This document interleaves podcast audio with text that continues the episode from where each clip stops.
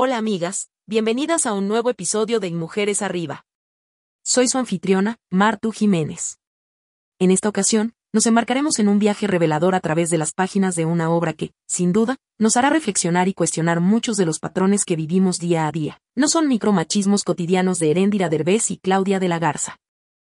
Este libro no solo pone al descubierto esas actitudes y comportamientos que perpetúan la discriminación y desigualdad de género en situaciones diarias, sino que también nos ofrece una lente crítica para identificarlos y, sobre todo, combatirlos. Prepárate para adentrarte conmigo en los 10 puntos clave de este libro revelador y descubrir juntas cómo podemos desafiar y transformar esos machismos cotidianos en nuestras vidas. Comencemos. Hoy comenzamos con nuestro primer punto esencial, definición y reconocimiento del machismo cotidiano. Pero, ¿qué es realmente el machismo cotidiano? Pues bien, amigas, se trata de esas actitudes, comentarios y comportamientos que, aunque a menudo pasan desapercibidos o se minimizan, perpetúan la discriminación y desigualdad de género en nuestro día a día. Es ese comentario inocente de un colega diciendo que eres demasiado emotiva para un puesto de liderazgo, o el consejo bien intencionado de un amigo que sugiere que no deberías vestirte de esa manera si no quieres llamar la atención. Si bien el libro de Derbez y de la Garza nos da una visión profunda de cómo estos comportamientos se manifiestan en nuestra sociedad, es crucial que todas reconozcamos y desafiemos estos patrones en nuestras vidas. Cada vez que identificamos y cuestionamos un machismo cotidiano, no solo estamos defendiendo nuestra dignidad, sino que también estamos sentando un precedente para las futuras generaciones. Así que, amigas, la próxima vez que escuchen un comentario o vean una acción que les haga cuestionar su valía o lugar en el mundo, recuerden, no es un simple comentario es un reflejo de una cultura más amplia que necesita ser desafiada y transformada. Y juntas, con el conocimiento y la determinación, podemos hacer precisamente eso. Nuestro segundo punto de hoy se adentra en algo que usamos todos los días, en cada conversación, en cada interacción, el lenguaje. ¿Alguna vez te has detenido a pensar en cómo las palabras que elegimos reflejan y, a veces, perpetúan el machismo? No llores como una niña, no seas tan femenino, eres tan mandona. Estas frases, que a menudo se dicen sin pensar, llevan consigo siglos de prejuicios y estereotipos de género. En No son micro, machismos cotidianos, Derbez y de la Garza nos invitan a reflexionar sobre cómo el lenguaje, una herramienta tan poderosa, puede ser a la vez un instrumento de opresión. Esas frases y palabras que parecen inofensivas se convierten en pequeñas gotas que llenan un vaso de discriminación y desigualdad. Sin embargo, el lenguaje también puede ser nuestro aliado. Al elegir palabras y frases que promuevan la igualdad y el respeto, podemos comenzar a desmantelar esos estereotipos dañinos. Así que, amigas, les invito a que juntas tomemos conciencia de las palabras que usamos, a que cuestionemos esos dichos arraigados y a que busquemos un lenguaje más inclusivo y respetuoso. Porque como bien nos enseñan Derbez y de la Garza, las palabras tienen poder, y es nuestro deber utilizarlas para construir un mundo más justo para todas. Hoy nos sumergimos en un terreno que nos rodea a cada momento, en cada esquina, en cada pantalla, la publicidad y los medios de comunicación.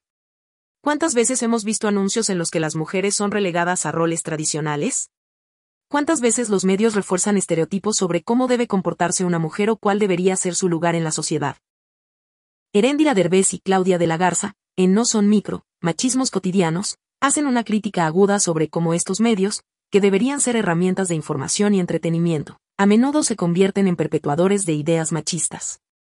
Desde la mujer que siempre está en la cocina en los anuncios de electrodomésticos hasta las noticias que culpan a las víctimas en casos de agresión, los medios reflejan y a la vez moldean la percepción cultural sobre el género. Pero no todo es sombrío.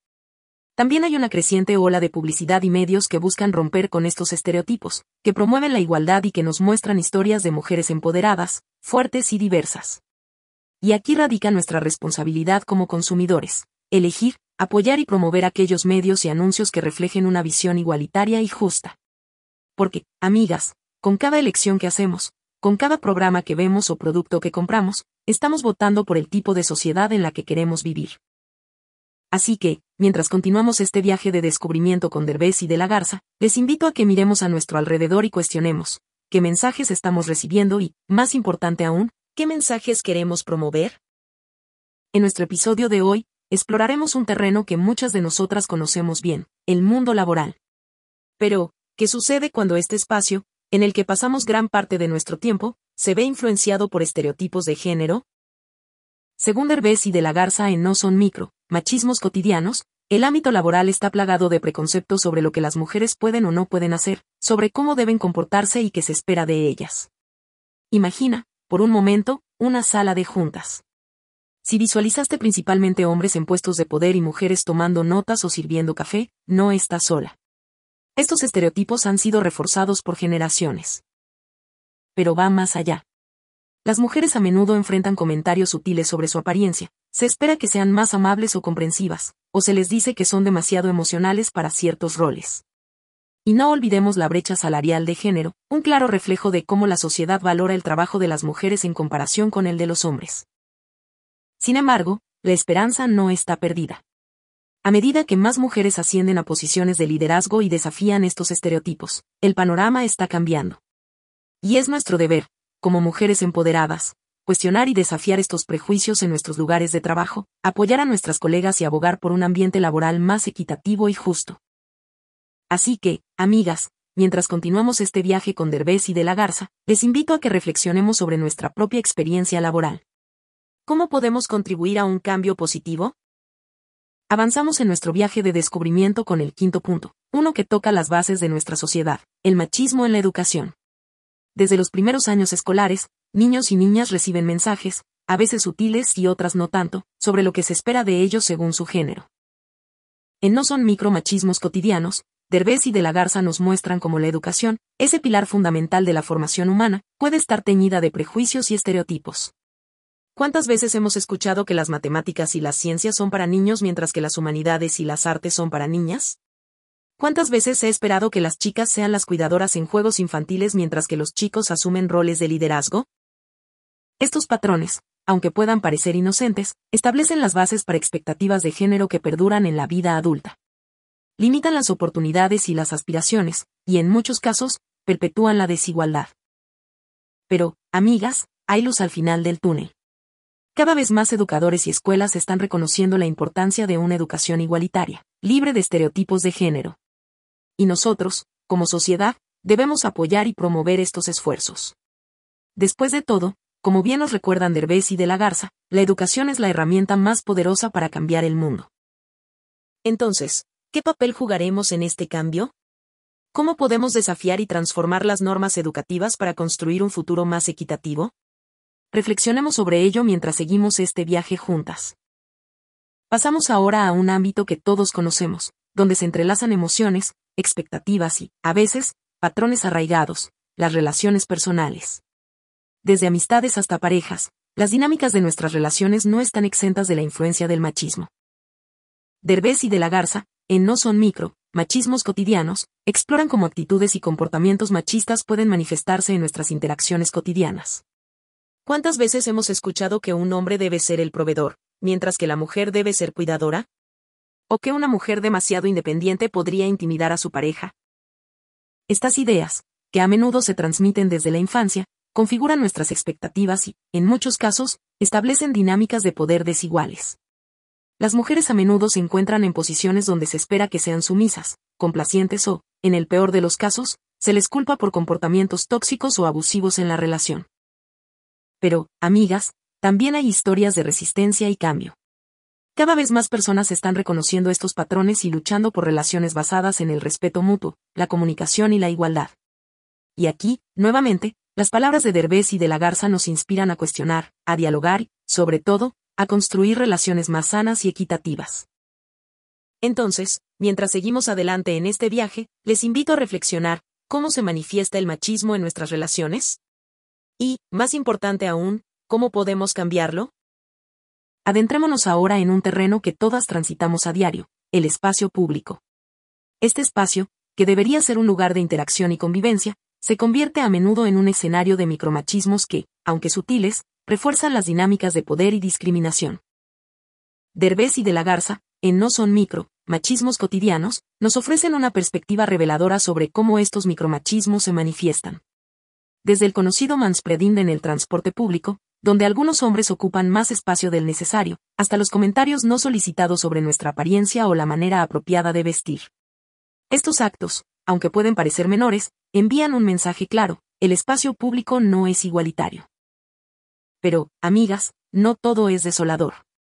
Cada vez que identificamos y desafiamos un micromachismo, estamos redefiniendo las normas y creando un espacio más respetuoso e inclusivo. Y en este camino, las palabras y reflexiones de Derbez y de la Garza nos sirven como brújula, recordándonos la importancia de no quedarnos calladas y de defender nuestro lugar y nuestro derecho a habitar el espacio público con libertad y dignidad. Así que, mientras seguimos avanzando en este viaje, les invito a reflexionar, ¿cómo podemos identificar y desafiar los micromachismos en nuestro día a día? Y, más aún, ¿cómo podemos contribuir a crear espacios públicos más justos y equitativos? En este segmento, exploraremos un ámbito crucial para todas nosotras, la salud y el bienestar. A lo largo de nuestras vidas, las mujeres nos enfrentamos a sistemas y profesionales de salud que, a veces, están permeados por prejuicios y estereotipos de género. Derbez y de la Garza, en No son micro, machismos cotidianos, nos presentan ejemplos y testimonios de cómo el machismo puede influir en la atención médica que recibimos. ¿Cuántas de nosotras hemos sentido que nuestras preocupaciones eran minimizadas? ¿O que se nos diagnosticaba simplemente como histeria o nervios, sin una evaluación profunda? Pero va más allá de la consulta médica. Piensen en la publicidad, productos de belleza que nos dicen que debemos lucir jóvenes y sin imperfecciones, dietas milagrosas que prometen cuerpos ideales. Estos mensajes, que nos bombardean a diario, pueden afectar nuestra autoestima y bienestar mental. No obstante, amigas, en medio de estos desafíos también surgen movimientos y profesionales que buscan una atención en salud más justa, empática y libre de prejuicios. Y es aquí donde nuestras decisiones cuentan, buscar profesionales informados, apoyar iniciativas de salud mental, sobre todo, escuchar y cuidar de nuestros cuerpos. Siguiendo las reflexiones de Derbez y de la Garza, les invito a pensar, ¿cómo podemos ser más proactivas en nuestra salud y bienestar? ¿Y cómo podemos contribuir a crear un sistema de salud más inclusivo y respetuoso para todas? Avanzamos en nuestro recorrido con un pilar esencial en la lucha contra el machismo, la educación y la conciencia. ¿Alguna vez te has preguntado cómo podemos cambiar patrones y comportamientos arraigados en nuestra sociedad? Bueno, la educación y la conciencia son la clave. En No son micro, machismos cotidianos, Derbez y de la Garza nos recuerdan que el conocimiento es poder.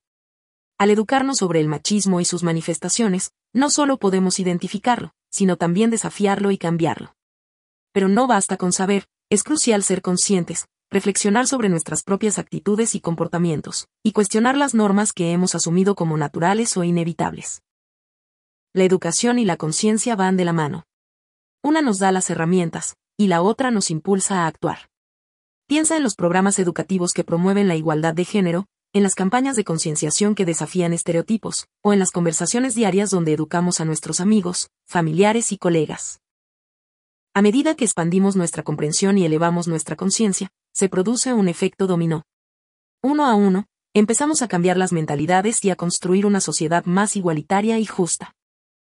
Siguiendo las palabras de Derbez y de la Garza, les invito a reflexionar, ¿cómo podemos usar la educación y la conciencia para ser agentes de cambio? ¿Y cómo podemos inspirar a otros a unirse a este viaje transformador? Llegamos al final de nuestro recorrido con un tema que nos invita no solo a reflexionar, sino también a actuar, empoderamiento y acción. El conocimiento y la conciencia son esenciales, pero ¿qué hacemos con ellos? ¿Cómo traducimos lo que hemos aprendido en acciones concretas y significativas? En No son micro, machismos cotidianos, Derbez y de la Garza nos ofrecen inspiradoras historias de mujeres que han tomado las riendas, que se han empoderado y que han transformado su entorno. Desde iniciativas comunitarias hasta movimientos globales, vemos ejemplos vivos de cómo el empoderamiento conduce a la acción y cómo la acción genera cambio. Empoderarnos significa reconocer nuestro valor, nuestra capacidad y nuestro derecho a vivir libres de discriminación y violencia. Significa también apoyarnos mutuamente, celebrar nuestros logros y aprender de nuestros errores. Y aquí es donde entra la acción. Cada vez que desafiamos un comentario machista, que apoyamos a una amiga en su lucha, o que participamos en iniciativas de igualdad, estamos actuando. Estamos enviando un mensaje claro al mundo, no nos quedaremos calladas, no nos conformaremos con menos de lo que merecemos. Siguiendo las reflexiones de Derbez y de la Garza, les invito a pensar, ¿cómo podemos empoderarnos en nuestro día a día? ¿Y cómo podemos transformar ese empoderamiento en acciones que construyan un mundo más igualitario? En conclusión, no son micromachismos cotidianos de Heréndira Derbez y Claudia de la Garza nos ofrece una mirada reveladora y profunda sobre las sutiles manifestaciones del machismo que se encuentran en cada rincón de nuestra cotidianidad. Esta obra nos recuerda la importancia de ser conscientes, de educarnos y, sobre todo, de actuar. Cada historia y reflexión contenida en el libro nos motiva a ser parte activa del cambio, a desafiar los prejuicios y a construir un mundo más igualitario y justo. El empoderamiento, la educación y la acción son las claves para transformar nuestra sociedad. Y este libro nos brinda las herramientas y la inspiración para hacerlo. Como siempre, te recordamos que aunque hemos profundizado en los puntos esenciales, nada se compara a la experiencia de sumergirse en la obra completa y empaparse de la sabiduría y las reflexiones de sus autoras. En la descripción, encontrarás un enlace para adquirir este libro revelador. Anímate a leerlo y a ser parte activa del cambio que queremos ver en el mundo.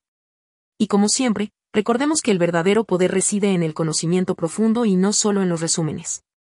Despierta, cuestiona y actúa. Hasta nuestro próximo encuentro, en el que seguiremos explorando, aprendiendo y creciendo juntas. Hasta la próxima, amigas.